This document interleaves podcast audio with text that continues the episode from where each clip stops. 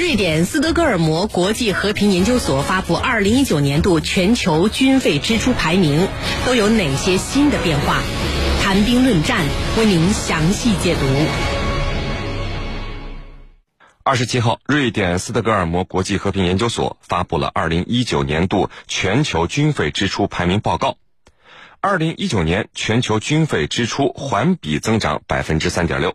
创下二零一零年以来军费支出的最大增幅。二零一九年军费支出位列前十的国家分别为美国、中国、印度、俄罗斯、沙特阿拉伯、法国、德国、英国、日本和韩国。那么，二零一九年军费排名与二零一八年相比都有了哪些新变化？这些变化的背后有何看点？我们和您一起来关注。袁教授。二零一九年全球军费支出最值得注意的是啊，印度二零一九年军费增加了百分之六点八，达到了七百一十一亿美元，从一八年的第四位升至第三位。对于这个情况，印度方面是迅速做出了回应，称印度与巴基斯坦的紧张局势以及地缘竞争是军费增加的主要原因之一。还有就是呢，印度养兵的费用相当高。军人福利甚至占到国防预算的百分之三十。那么，对于印度给自己找的这些理由啊，您有着怎样的解读呢？这是不是印军军费支出高涨的主要原因？养兵为什么印度花钱会如此之多呢？好的，呃，印度的军费啊居高不下，它的原因很复杂。呃，养兵费用高只不过是其中的原因之一。那么，印度养兵费用呢，呃，也确实是非常高。呃，占据了整个军费开支的近三分之一，那么这在全世界军队当中啊，都是居于前列的。呃，印度之所以养兵费用高，实际上原因有两个方面。第一呢，是它的军队规模比较庞大，总计一百五十万的军队规模，养起来的确是一个不小的开销。第二呢，是它的军人待遇非常好。那么，印度军人的待遇啊，相比于印度普通国民是非常丰厚的，那么享有各种超国民的福利。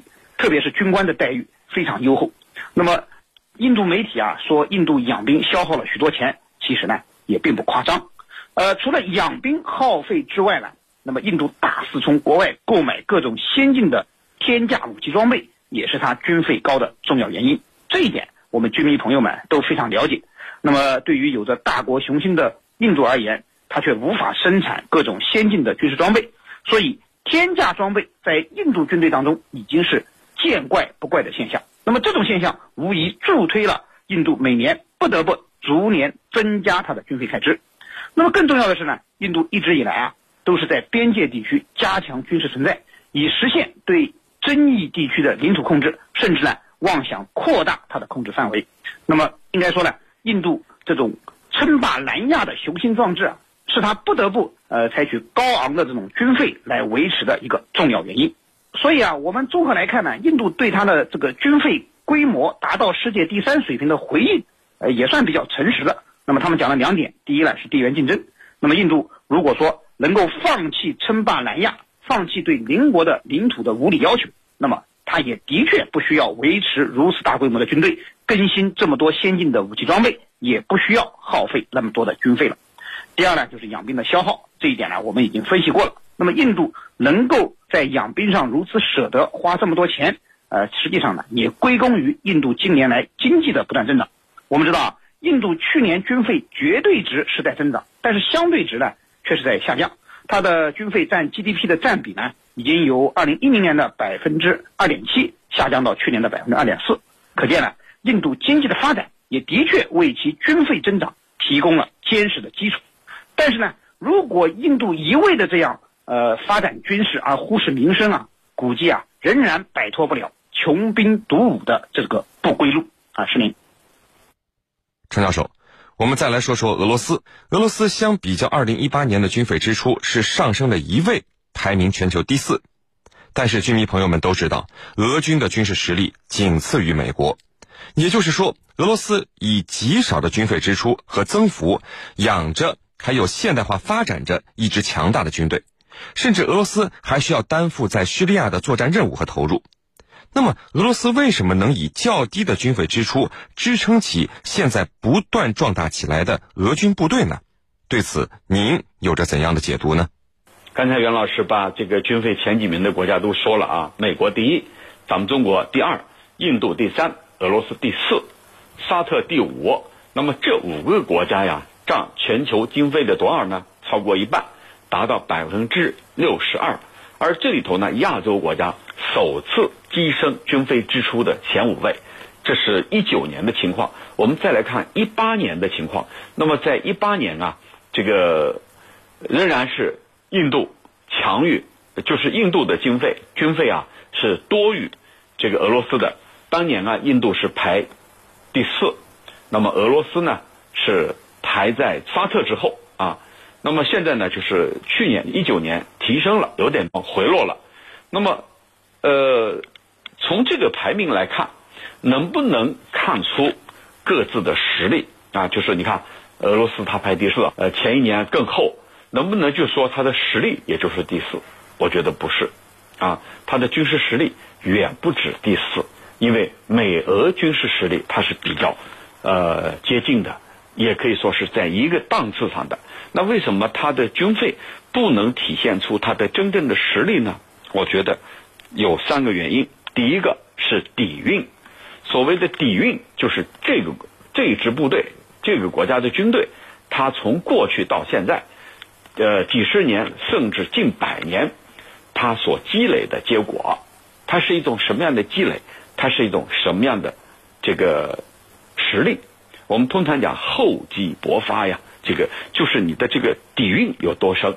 那么你看印度两次啊，去年前年它都超出俄罗斯了，那你能不能说它的实力已经强于俄罗斯了？不行，俄罗斯的军事实力事实上还是要强于印度，而不是印度比它强。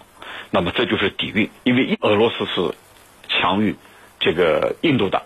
啊，尽管你印度排名比它靠前，但是你看这个俄罗斯的有高超音速导弹啊，还有其他的像这个 S 四零零防空体系，还有俄罗斯的核潜艇，还有呢这个俄罗斯的这个呃苏三五，这个苏五七，这些拳头产品，呃，印度呢没有啊，这兵员的素质。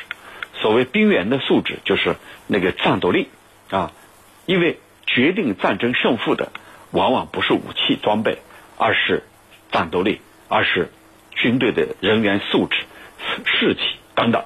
那么在这一点，这个俄军啊，经历了二战啊，经历了卫国战争，那么他是经历了重大战争战役的考验的，而印度还有沙特这样的国家，虽然呢。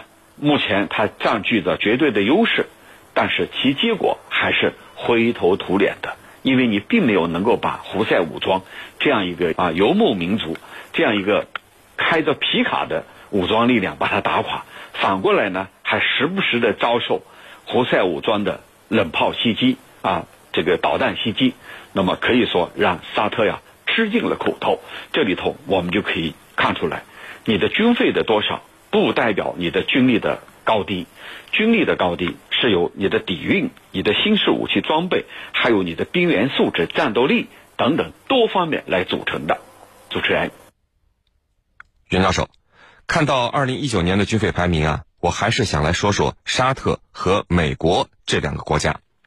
美国是因为军费体量已经是排名它之后八个国家之和了，而且还在增长。这其中，除了我们节目曾经谈到过的常规武器和核武器现代化升级之外，还有就是美军兵员的增加。二零一七年起，美军新入伍人员达到了一万人以上。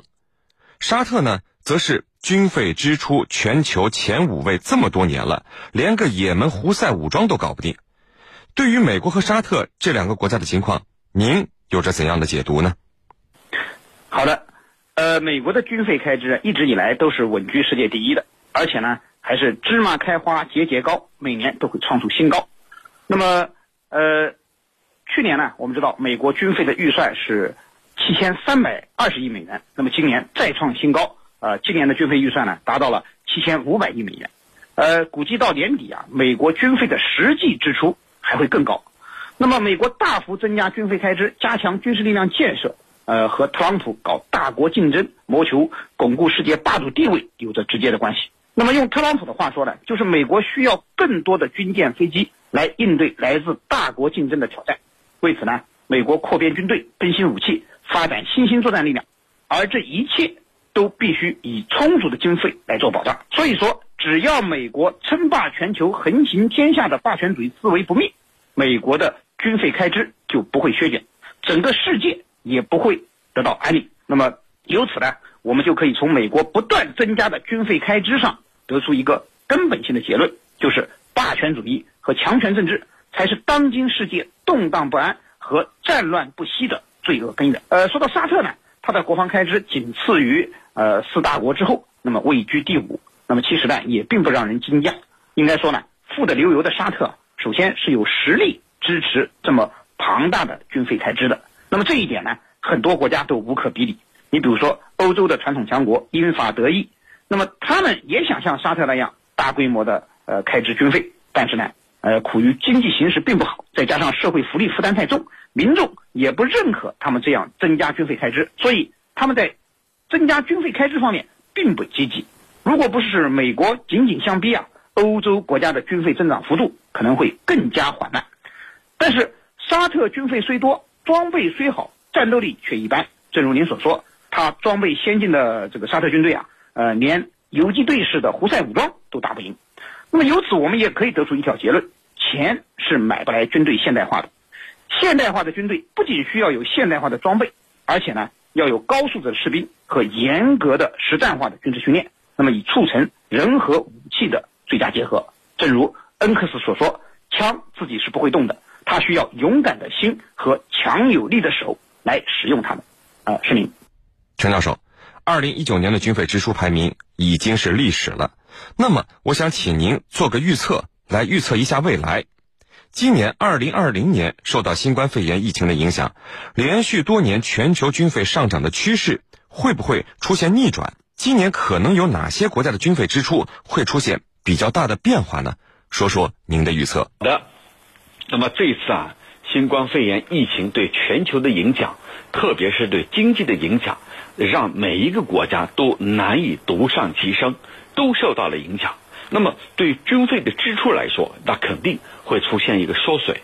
但是呢，我觉得也会有例外。我把它分为三大类，啊，一类就是军事强国，像美国，新冠肺炎对美国有没有影响？那影响可大了去了。就是它的失业呀、经济啊都有影响。那它的军费呢？那么在此之前，美国国会已经提出来了，要在上一年度的基础上额外增加两百亿美元的开支，军费开支额外增加两百亿，这什么概念呢？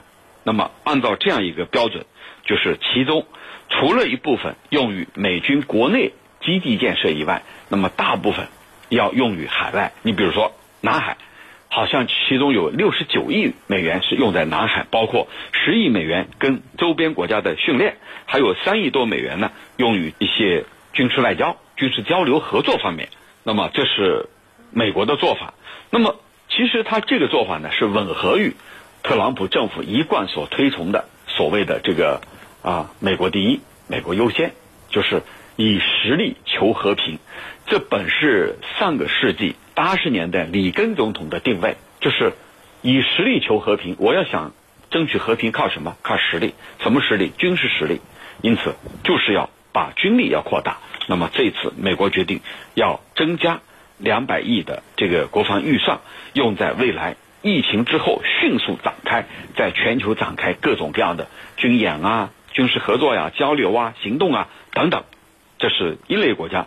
第二类国家呢，就是深受其害的一些，像这个产油国，像沙特，像俄罗斯，还有委内瑞拉，还有非洲的一些产油国家。因为石油的价格，我想居民朋友们都知道了，一跌再跌，跌到这个历史的低谷。那么有些国家是靠石油作为经济命脉的，那么石油销售量大，武器装备就买的多，这是自然的。可是现在呢，石油的价格呀一跌再跌，那么你还有钱拿来去买武器吗？去提升你的军费吗？显然答案是否定的。那么对这类国家来说，它可能会这个削减自己的开支，这是没有办法的办法。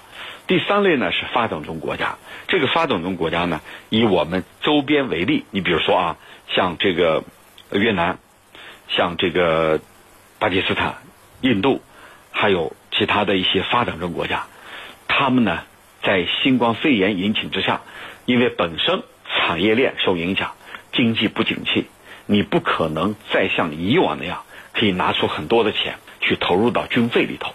那么这样的话，你可能不得不削减军费开支，但是是多少呢？量大不大？我觉得跟第二类国家比，那可能无法相比，因为第二类国家影响是最大，因为它靠的是石油啊，靠山吃山，靠的是石油，以石油来提升自己的军费。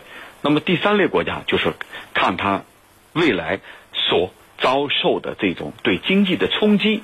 就是需要有一个综合性的衡量。虽然这些国家不以油为主，但是疫情何时结束，对它的经济影响又如何？那么需要在未来做一个评判。主持人。